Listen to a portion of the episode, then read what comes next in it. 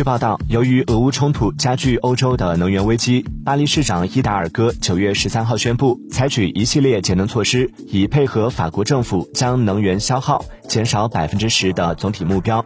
节能措施中最引人关注的是提前熄灭埃菲尔铁塔的灯光。埃菲尔铁塔目前是凌晨一点熄灯，但从九月二十三号起，它将提前至二十三点四十五分熄灭。该铁塔顶部有两万多个灯泡，提前熄灯可节省百分之四的耗电量，但也可能引发游客不满。